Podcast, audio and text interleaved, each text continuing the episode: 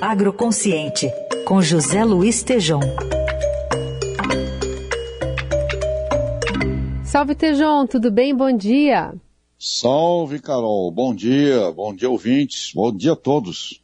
Tejom, queria que você falasse um pouquinho sobre a COP30, que em 2025 vai ser sediada no Pará, e os desafios da nova gestão do Consórcio Interestadual de Desenvolvimento Sustentável da Amazônia Legal nesse contexto. Pois é, imagine aí, Carol, ouvintes, a COP, a Conferência das Nações Unidas sobre Mudanças Climáticas, está sendo desenhada no Brasil para 2025. E essa COP, chamada COP Paris mais 10, deverá redesenhar as ações e agendas de combate às mudanças climáticas para a década 2025 a 2035.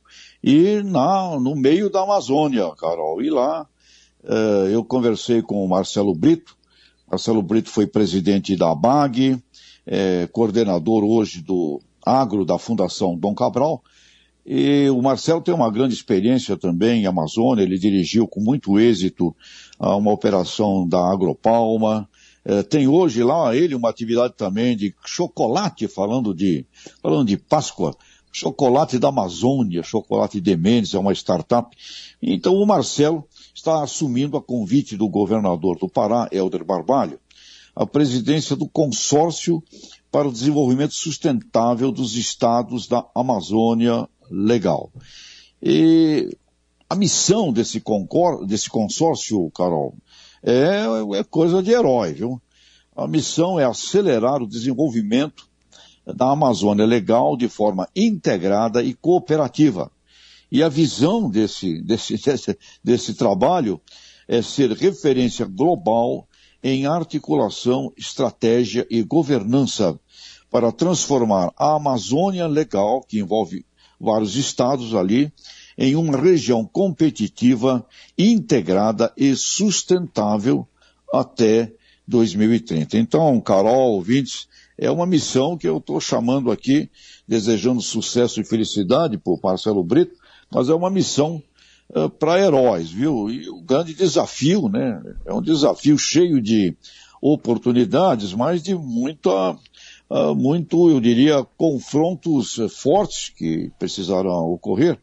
Uh, terá que haver uma liderança com base em ciência. Aliás, a Embrapa Amazônia está lá presente e vale aqui uma, uma menção aqui está para ser aprovada também aí na presidência da Embrapa daqui para frente uma mulher, viu? Uma mulher deverá ser presidente da Embrapa. Silvia Machurá está lá, está prova, praticamente aprovada, será presidente da Embrapa.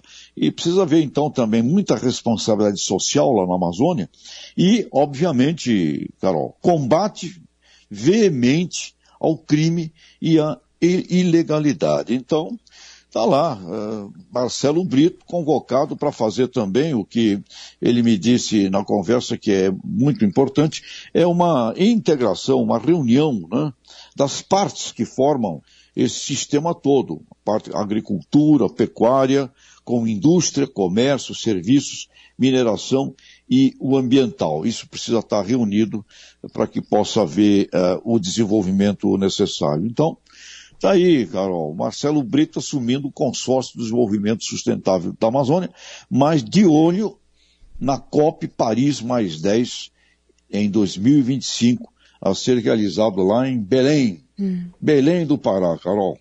E, e, é isso, né? É uma baita visibilidade para o Pará e para o Brasil de uma maneira geral, mas geralmente esses, essas sedes são escrutinadas, né? Então todo mundo quer saber o que está acontecendo para espelhar os exemplos para o restante do mundo. Por isso essa grande Sim. responsabilidade, né? Verdade, Carol. E conversando com o pessoal aí do exterior, a gente tem contato com muita gente. A Amazônia virou a grande marca do mundo, né? Uhum. É uma marca poderosa demais. E a gente precisa tomar, transformar isso. É só como curiosidade, né? O faturamento da Amazon Book é maior do que o PIB da Amazônia. O faturamento da Disney, Disney Corporation, Parques, hum. é maior do que o faturamento da Amazônia.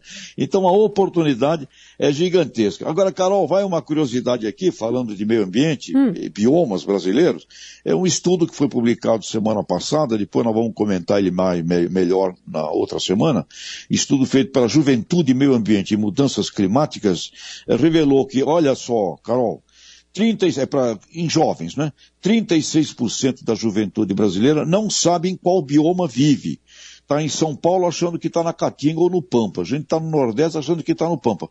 E dentre todos vai aí uma preocupação para Marcelo Brito, né? Exatamente os jovens da Amazônia são os que menos declararam se preocupar com o meio ambiente. Então tem uma luta aí, Carol, uma luta de educação que não é fácil pela, pela frente não, viu? Muito bem. Esse é o Tejon, que volta na semana que vem aqui ao Jornal Dourado. Boa Páscoa, Tejon. Boa Páscoa, muito chocolate por aí. Grande Valeu. beijo a todos.